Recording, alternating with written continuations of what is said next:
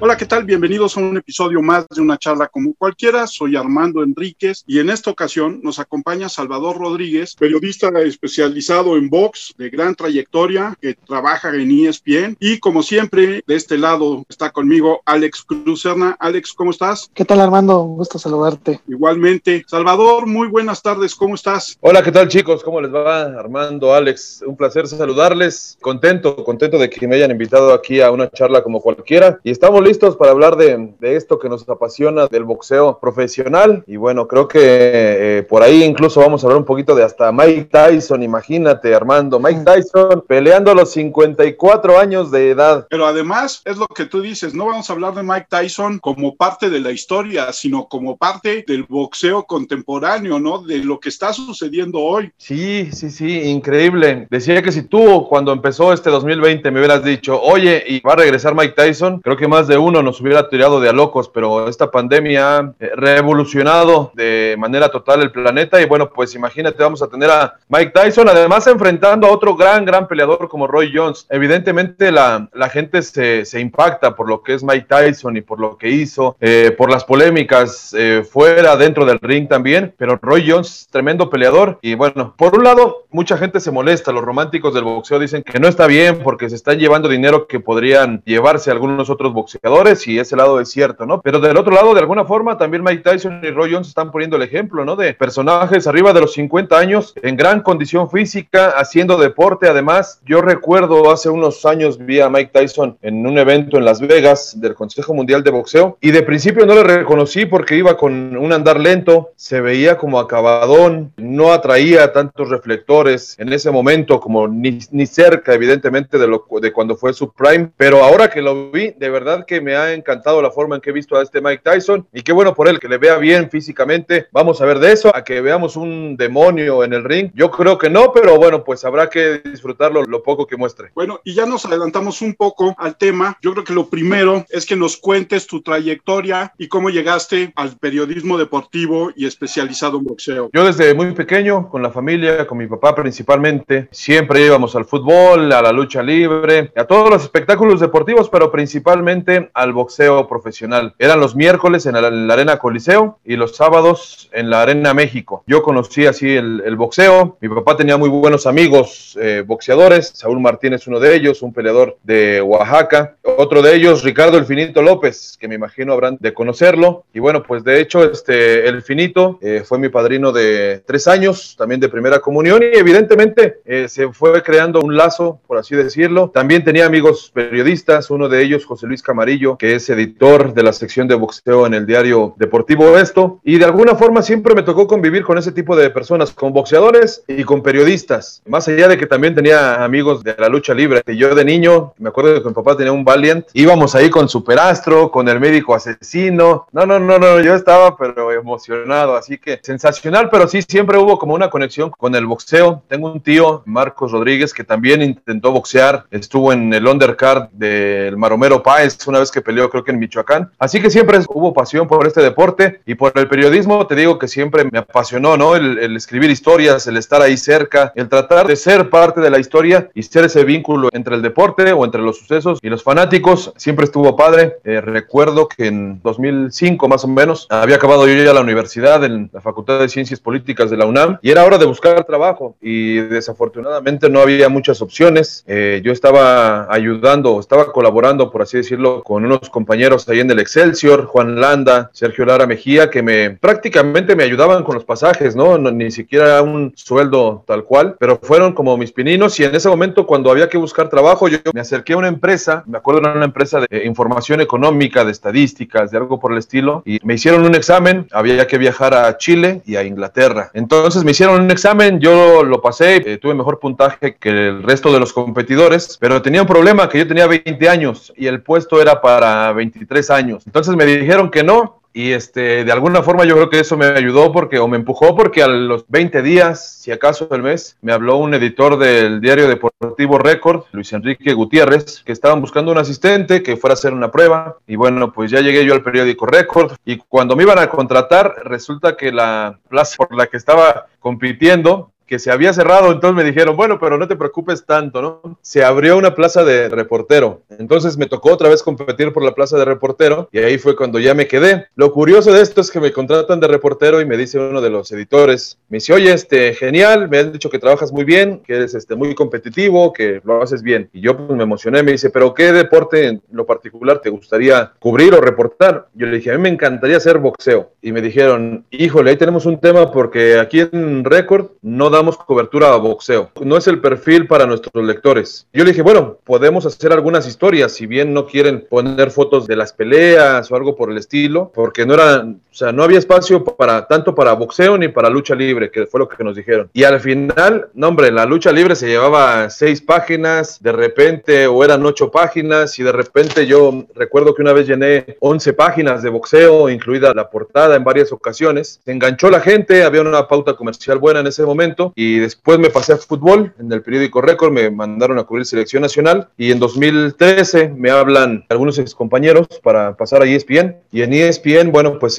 abre la puerta de regresar al boxeo, un deporte que te repito siempre me apasionó, y ya llevamos casi ocho años en ESPN, por fortuna con mucho trabajo, con un gran equipo de trabajo, y desde abril de hace dos años, trabajando ya con ESPN Knockout, que son las transmisiones, que es lo que más ha llegado o ha trascendido de alguna forma, pero ya tenemos 15 años en esto, Armando, Alex, parece que fue ayer, pero no, ya tenemos un ratito ahí en el mundo del periodismo deportivo y cubriendo boxeo principalmente. El box es uno de los deportes más populares en México, como tú mismo lo estás diciendo, llenar páginas en, periódicos que no lo contemplaban en un momento. ¿Cómo llega el box a México? ¿Cómo llega el boxeo? Estamos hablando de hace muchísimos, muchísimos años. Estamos hablando de principios del siglo pasado. Lo importante, ¿sabes qué? Que siempre ha habido talento. Eh, uno de los personajes mexicanos que están en el Salón de la Fama, Baby Arismendi, bueno, pues precisamente se enfrentó a algunos de los más grandes y estamos hablando que él estaba combatiendo en 1930. Por fortuna siempre ha habido pasión por este deporte y yo creo que lo más fundamental es que la gente empezó a encontrar ídolos. A Raúl Macías, a Kid Azteca, al Huitlacoche Medel. O sea, como que siempre hubo esa semilla que despertó la pasión en el fanático mexicano o en el mexicano, una semilla que fue perdurando. Yo en mi, en mi, Twitter tengo una frase de que el boxeo siempre va a ser el deporte que va a dar gloria a México y por fortuna ha sido, se ha renovado de alguna forma, ha habido sí algunas crisis, pero siempre ha salido una nueva figura. Yo creo que se ha enganchado mucho al fanático mexicano con el boxeo y definitivamente, bueno, pues creo que sí han conservado, por así decirlo, una línea de éxito. Es cierto, nos hemos llevado muchos sobresaltos, pero nos hemos llevado eh, una línea de éxito en cuanto al número de campeones, más de 150 campeones del mundo en la actualidad, a diferencia de otros deportes, ¿no? Que quizá no tienen tanto apoyo, que quizá no tienen tanta proyección, que son algunos éxitos notables, pero no tantos como el boxeo. ¿Cuántas medallas olímpicas hay de box? Si no me recuerdo, son 13. La última de ellas con Misael El Chino Rodríguez. No se había conseguido una desde Bejarano, Cristian Bejarano en el 2000. Este, imagínate, tuvieron que pasar 16 años para agarrar otro bronce. Y en ese aspecto sí hay que trabajar duro porque México ya se quedó atrás, ya los clavados creo que los dejaron atrás ya en cuanto al número de medallas. Y bueno, efectivamente hay que trabajar mucho más fuerte para que ese número siga creciendo. Durante muchos, muchos años fue el boxeo el principal deporte que le dio más preseas o más podios en Juegos Olímpicos a la nación mexicana, incluidos aquella épica y probablemente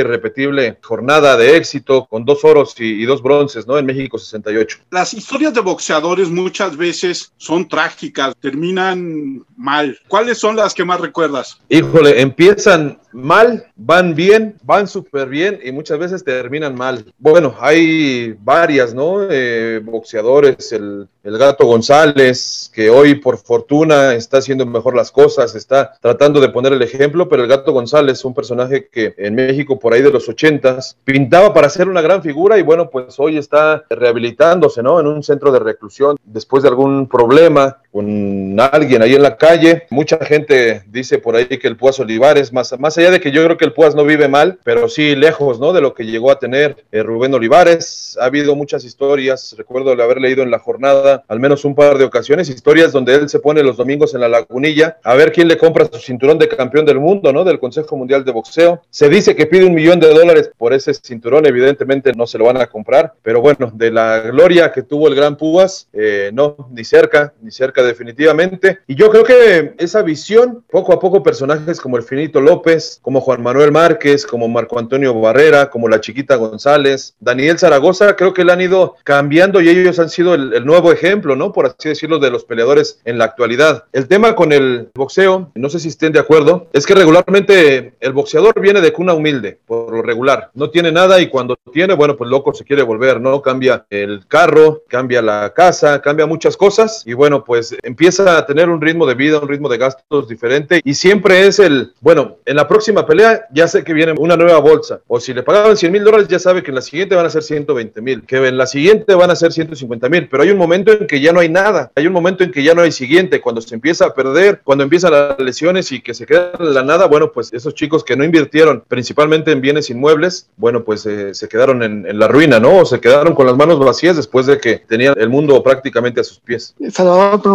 si bien parece que en los inicios de las primeras leyendas del boxeo mexicano, todos terminaban mal, ¿no? Salvo el Kid Azteca que sí vivió más tiempo, pero en el caso de Zurita y en el caso de Casanova, pues prácticamente parece que es una tragicomedia, ¿no? O sea, sí, caray, difícil. Lo que pasa es que, que antes el boxeo yo creo que era más romántico. Claro. Antes eran boxeadores, hoy son boxeadores también, pero son más atletas. Tienen una preparación distinta, que no, no están ajenos, ¿eh? O sea, hay campeones, ahorita te voy a poner un ejemplo, Mario el Dragoncito Rodríguez, un peleador de Sinaloa, él fue campeón del mundo, hizo creo que dos o tres peleas de campeonato del mundo y hoy sobrevive a esta pandemia porque él era entrenador allá en, en Sinaloa, entrenaba en un centro deportivo, pero como se cerró todo ese tema por la pandemia, estaba cortando el cabello, o sea, de ser campeón del mundo empezó a cortar el cabello y entonces de alguna forma algo tiene que sobrevivir. Es cierto, no hizo tantas peleas de campeonato del mundo, no ganó el dinero que ojalá hubiera podido ganar, pero tampoco son historias de que todos los campeones o todos los grandes peleadores están súper bien ahora, ¿no? O sea, también hay los casos, pero sí, antes era más romántico, se peleaba mucho, eran peleas mucho más duras, se ganaba poco y definitivamente la carrera de los boxeadores duraba poquísimo, ¿no? O sea, ya antes llegar a los 30 años como peleador ya eras un veterano, ya estabas acabado, te agarraban ya muchos de salida. Por eso hoy vemos a peleadores de 40, 42 años, como el propio Pacquiao, en su momento Juan Manuel Márquez, Floyd Mayweather, que vaya que dan de qué hablar. ¿Por qué? Porque ya es un diferente entorno. Son boxeadores, pero también ya son también un poquito más atletas. Yo leí por ahí que el Kid Azteca duró 30 años peleando. Sí, sí, duró muchísimo, duró muchísimo.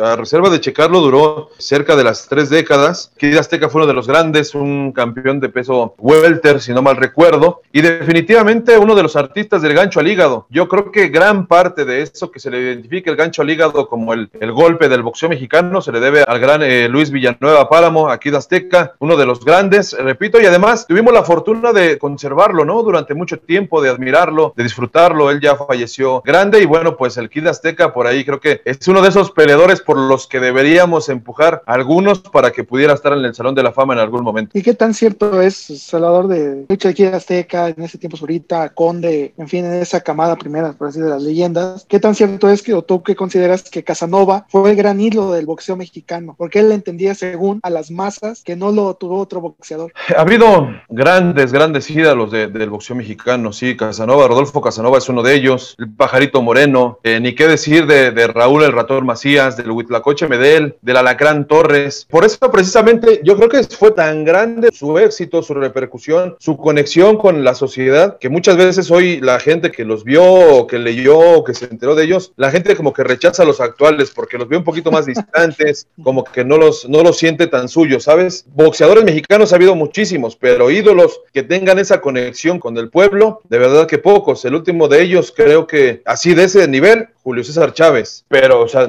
de Raúl Macías, de, del Chango Casanova, de todos ellos, creo que fue Julio César Chávez, porque incluso al terrible Morales, a Marco Antonio Barrera, Juan Manuel Márquez, no les tocó tanto ya esa, esa parte de la televisión abierta, ellos les tocó más una época desafortunadamente de pago por evento, de eventos de circuito cerrado y no tuvieron esa conexión, pero sin duda tenían la calidad, el estilo y, y esa humildad, ¿no? Que se refiere. Nada más para precisar, Armando, en el caso de Kid Azteca, peleó de 1929 al 61. Entonces estamos hablando hablando de 32 años, 32 años los que estuvo Kid Azteca como boxeador profesional, un récord de 192 victorias, 114 knockouts. Del otro lado, tengo que decirte que fueron 47 derrotas, 11 empates, pero sin duda eh, Kid Azteca, uno de los favoritos de los románticos del boxeo profesional mexicano. Una carrera impresionante, ¿no? No, espectacular. Es que antes peleaban cada ocho días, casi, casi. O sea, de repente te pones a investigar y ves en BoxRec, que es una herramienta muy buena para los periodistas, para los amantes del boxeo, te pones a revisar y de repente peleaban a veces hasta con tres días de diferencia. Y tú veías que Julio César Chávez en un año de repente se aventaba 12 peleas. O sea, eso hoy es muy poco probable. Ya las comisiones son más rigurosas, te hacen más estudios, también hay menos carteleras. Entonces se complica, pero no, espectacular lo que hicieron. José Luis Ramírez también ahí sobre 100 peleas. O sea, ya es algo que difícilmente vamos a ver en la actualidad. ¿Cuáles son las audiencias en edad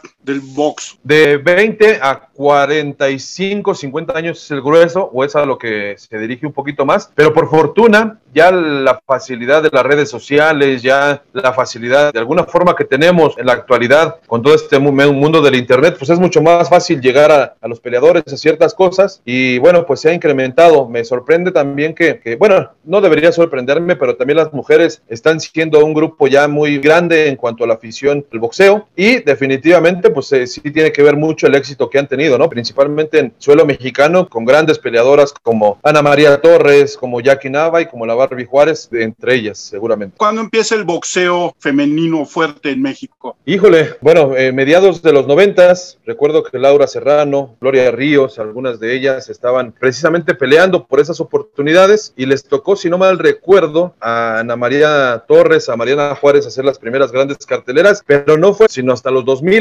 cuando en realidad empiezan a trascender un poquito más, cuando empiezan a hacer un poco más de ruido, cuando llegan aquellos combates épicos de Ana María con Jackie Nava. De hecho, Jackie Nava fue la primera campeona en la historia del Consejo Mundial de Boxeo y eso es notable. Eh, desafortunadamente para ellas, creo que si acaso Jackie, Ana María y Mariana son las que medio cobran bien, no lo que deberían, pero puede decir vivían del boxeo o viven del boxeo, pero el resto tienen que hacer muchas más cosas, ¿no? Más, más allá de, de también ser boxeadoras y campeonas del mundo. Sabemos que las reglas las puso Inglaterra, prácticamente Inglaterra podemos decir que son los que bautizaron todos los deportes a nivel profesional. Uh -huh. ¿Y qué ha pasado con esos países como Irlanda, como Inglaterra, en Europa, que hoy ya no tienen un referente en el boxeo y pareciera que fue una simple ilusión de ver aquellas fotografías con los shorts largos, con los guantes ya, pues en ese tiempo viejos, que ellos comenzaron, pero que hoy en día ya no tienen ningún referente, ¿no? Más que Tyson Fury por ahí en pesos pesados, pero ya es algo hasta apenas ahorita, ¿no? Sí, fíjate que les costó mucho trabajo después de que tuvieron los Ricky Hatton, este, Nassim Hamed, eh, Michael Ben, muchos, muchos buenos peleadores. Eh, ahora les toca a ellos prácticamente ser uno de los rostros del boxeo. Está Tyson Fury, está Anthony Joshua. Imagínate, los dos, hay dos campeones en la categoría máxima del boxeo, en peso pesado, y los dos son campeones británicos, Tyson Fury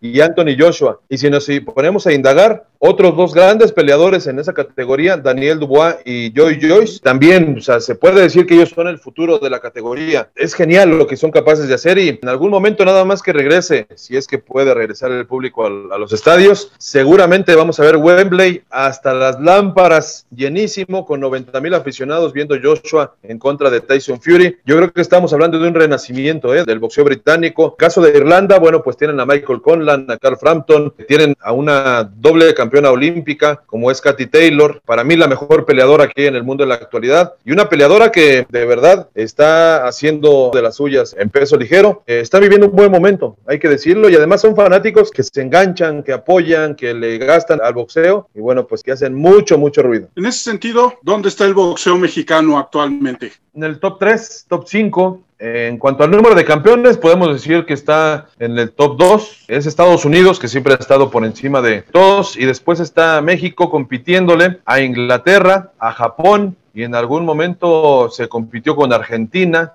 se compitió también con Filipinas, se compitió con Tailandia, pero México siempre ha estado regularmente ahí con 10 campeones en promedio, 8 campeones. Cuando hay vacas flacas hay 3 campeones, 4. Cuando ha habido vacas gordas hasta 15 campeones del mundo, pero regularmente México ha estado ahí en el número 2, en el número 3, siempre histórico desde hace rato. Tomemos en cuenta que ahora hay más organismos, ¿no? Son cuatro organismos los principales, que está la Federación Internacional de Boxeo y la Organización Mundial de Boxeo, que se sumaron a las que ya había, que eran las de la la Asociación Mundial de Boxeo y el Consejo Mundial de Boxeo, así que pues eso de alguna forma también ha facilitado que haya o que se mantenga ese número de campeones del pugilismo azteca.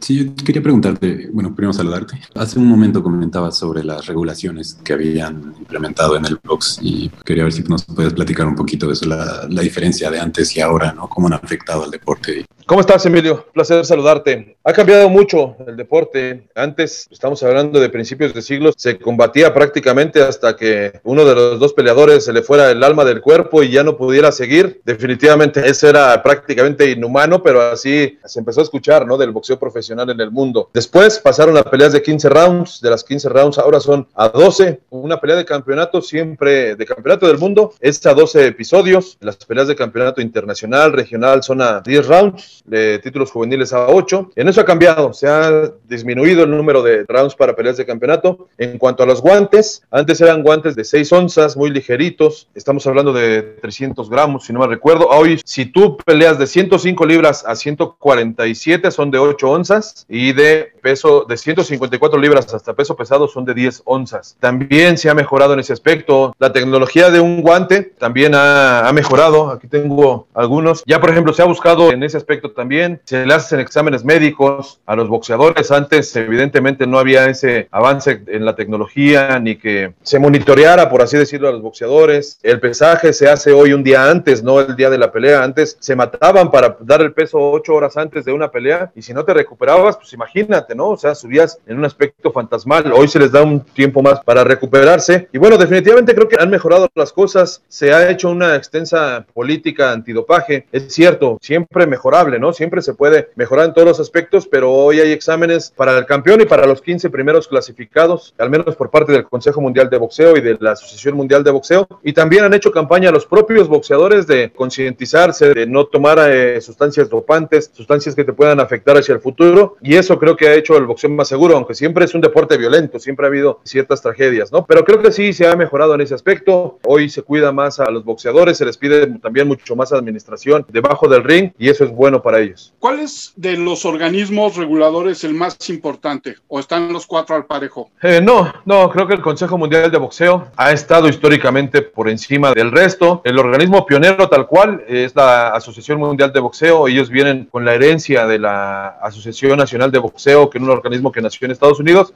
Nace la Asociación Mundial y poquito después nace el Consejo Mundial de Boxeo, el cinturón verde y oro, y creo que ha sido el más icónico, ¿no? A lo largo de todos estos años, los grandes campeones siempre han buscado tener el cinturón verde y oro, y eso definitivamente creo que le ha dado mucha credibilidad al organismo, más allá de que ellos también han sido los que propusieron, por ejemplo, bajar de 15 a 12 rounds los combates, le pidieron a los fabricantes de guantes que pegaran el pulgar al puño, porque antes había mucho que muchos mañosillos que le pegaban con el pulgar, ¿no? Y picaban el ojo, causaban lesiones. Entonces se pidió, se han hecho algunas modificaciones y, y sí han sido ellos los que han propuesto, por ejemplo, el tema de la repetición instantánea, el famoso VAR que hoy tienen en la FIFA o en el fútbol. Ellos tienen ya muchos años también pidiéndolo a las comisiones. No todas los han aceptado, pero son los que regularmente han puesto ahí la voz de mando, mi estimado Armando. En un principio fue el Madison Square Garden, la gran arena que tuvo los grandes peleas. Después de ahí vino Las Vegas. ¿Crees que ha habido un cambio abismal en ese sentido de el sabor de la arena? Sí ha habido cambios, te voy a decir. Me ha tocado por fortuna, por la chamba, por la profesión, estar en el Madison Square Garden y sí tiene una magia, ¿eh? Sí te envuelve de alguna forma, te contagia de esa grandeza. Ahí fue la, la meca del boxeo. Todo peleador grande tenía que pasar por el Madison Square Garden y si no, pues prácticamente no existía. Pocos mexicanos han estelarizado ahí precisamente en el Madison Square Garden. Julio César Chávez, Salvador Sánchez también estuvieron ahí. Recientemente Canelo Álvarez, también le tocó a Antonio Margarito. Pero sí, era la meca del boxeo y ahora entendieron, la industria se modifica. ¿Por qué? Porque muchos de los latinos que tienen ya descendencia en la parte oeste de Estados Unidos, bueno, pues les queda cerquita Las Vegas. Y precisamente eh, tú ves, por ejemplo, una pelea de, te voy a platicar de las recientes, de Márquez, por ejemplo. Márquez peleaba el sábado y el jueves se veía así como que ambiente, estaba tranquilo todo, pero en el casino, en el MGM, por ejemplo, sí se sentía como que iba a haber pelea. Pero para el sábado, por ejemplo, se descolgaba toda la gente de Los Ángeles, que manejaba cuatro horas, por ejemplo, llegaba a un baño y vámonos a la arena. Eso era una locura, eso era una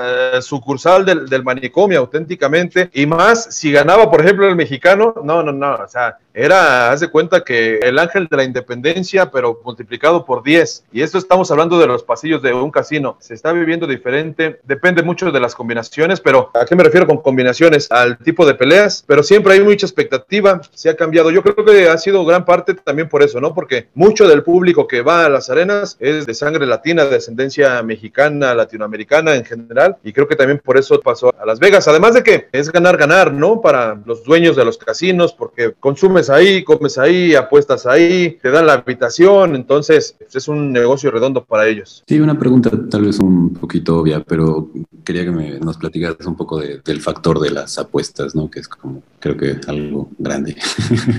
Híjole, a las apuestas. Fíjate que yo había un tiempo, me tocó esa, el ascenso de Manny Pacquiao, pues te voy a platicar esa anécdota. Me ha tocado cubrir de Pacquiao como 20 peleas, de todas las, las que ha tenido, muchas de ellas contra los mexicanos. Y entonces, por no dejar, siempre me tocaba que los no favoritos eran los mexicanos y siempre le, le ponías ahí, dije, bueno, voy a jugar 20 dólares, ¿no? A ver si cobro 80, por ejemplo. Y ahora dije, no, la, creo que tiene más chance Márquez en la segunda o en la tercera. Le voy a apostar 30 para cobrar 120. Y siempre, siempre salía yo bailando con mi dinero. Pero sí, ahí siempre cuando hay apuestas, y más en un deporte de apreciación como es el, boxeo, siempre hay polémica. Por ende, si tú dices, van a pelear Paquiao contra Juan Manuel Márquez, ¿quién es el favorito? Ah, no, pues es Paquiao. ¿Por cuánto es favorito? No, pues 8, 8 a 1, por ejemplo. ¿A qué me refiero 8 a 1? A que tienes que apostar 800 dólares para cobrar apenas 100. O sea, es amplio favorito. Y la gente dice, bueno, si se van a la decisión y es una pelea cerrada, se la van a dar a Manny Paquiao porque el casino no va a perder. Entonces, la gente tiene eso en mente. Así que yo tengo la frase de que en el boxeo, el mejor juez es el knockout. Así que definitivamente hay que evitar que esto suceda, que el knockout sea lo mejor, pero sí, siempre va a haber polémica. Te repito, es un deporte de apreciación. Si no nos ponemos de acuerdo en el ranking de quién es el mejor libra por libra, que para mí hoy es Canelo Álvarez, para muchos es Terence Crawford, imagínate, ¿no? Cuando es una pelea, cuando es cuestión de apreciación, cuando a un juez le gusta determinado estilo, no se ponen de acuerdo, entonces se complica. Una pregunta en respecto a esta parte de las apuestas. Siempre hay esta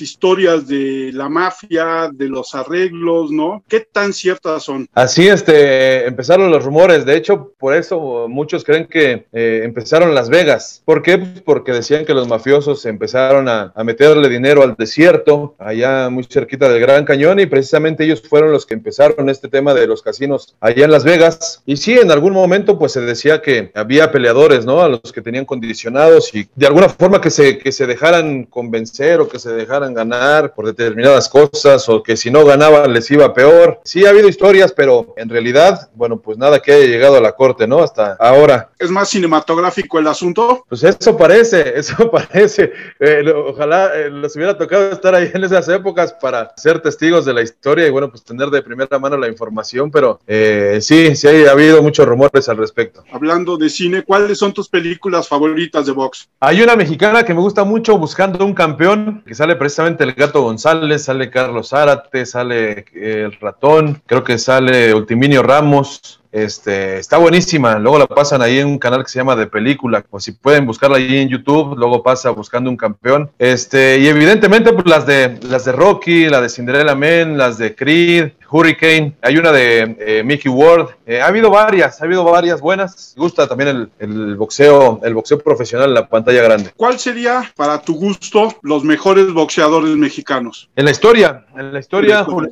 Chávez, eh, Rubén Olivares, debe estar ahí Eric Morales. Marco Antonio Barrera, Juan Manuel Márquez, Carlos Zárate, La Chiquita González, El Finito López, Lupe Pintor, quienes más pudieran estar ahí entre, entre los grandes. Miguel Canto, Gilberto Román, Vicente Saldívar, Rafael Herrera. Creo que son, son grandes. O sea, hay, yo creo que como que esos nombres que te di los puedes meter sin problema en un top 15 y ya depende de la gente lo que le haya gustado, lo que le haya visto, pero creo que por ahí sí, Julio César Chávez se separa del resto y todo mundo lo pone como número uno al gran campeón mexicano. ¿Mantequilla no te gusta? Sí, sí, Mantequilla Nápoles, el ex campeón del mundo. Sí, al final, temas que mucha gente dice, no, es que Mantequilla fue cubano y que no sé qué, pero sí, ah. evidentemente Mantequilla, Ultiminio Ramos, que después los hicimos más mexicanos que el mole, eh, bueno, pues sí, trascendieron, ¿no? Eh, en el boxeo profesional y si Mantequilla debe estar ahí fácilmente en el top 15 de los boxeos latinoamericanos, no solo de los mexicanos. Y,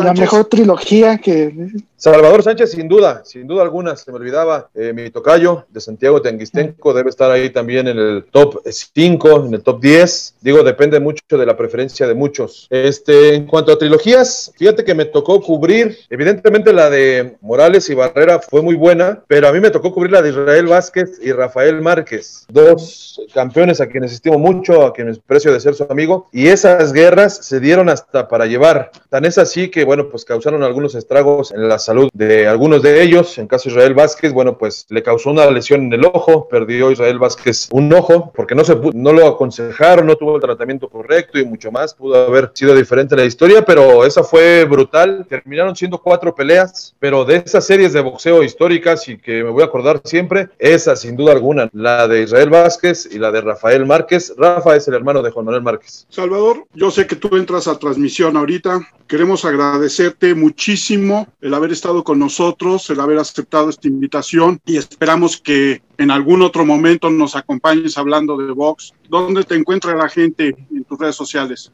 Este, muchas gracias a ustedes chicos, a Emilio, a Alex, a ti, Armando, por esta invitación. Estuvo genial esta, esta charla como cualquiera. De verdad que muchas gracias. Eh, es siempre padre, ¿no? Recordar cosas que a lo mejor ya de alguna forma por la rutina que se te, que se te olvidan, pero ha sido genial, de verdad, que podemos charlar de, de esto, revivir eh, algunos, algunas leyendas del boxeo mexicano, hablar un poquito de cosas que uno da por hecho, siendo parte de la industria, por así decirlo. Pero bueno, si quieren, podemos hablar cuando ustedes gusten y estamos ahí en Twitter y en Instagram, en arroba Chava ESPN. Ahí cuando quieran, mándenme un mensaje, tal cual, lo que necesiten. Y estamos para servirles, muchachos. Muchas gracias por esta charla. Muchas gracias a ti, Salvador. Alex, tus redes. Mi Twitter es arroba 512-Alex. Emilio. Yo en Instagram como EmilioDB92. Yo soy Armando Enríquez, a mí me encuentran como arroba cernícalo en Twitter y las redes del podcast recuerden es arroba una charla cualquier uno en Twitter y el correo es charlapodcast1 arroba gmail.com. Yo les agradezco a todos como siempre, a la gente en Perú, en Irlanda, a la gente en España, en México, en la Ciudad de México, en el Estado de México, en Estados Unidos, en Canadá. Muchas gracias a todos,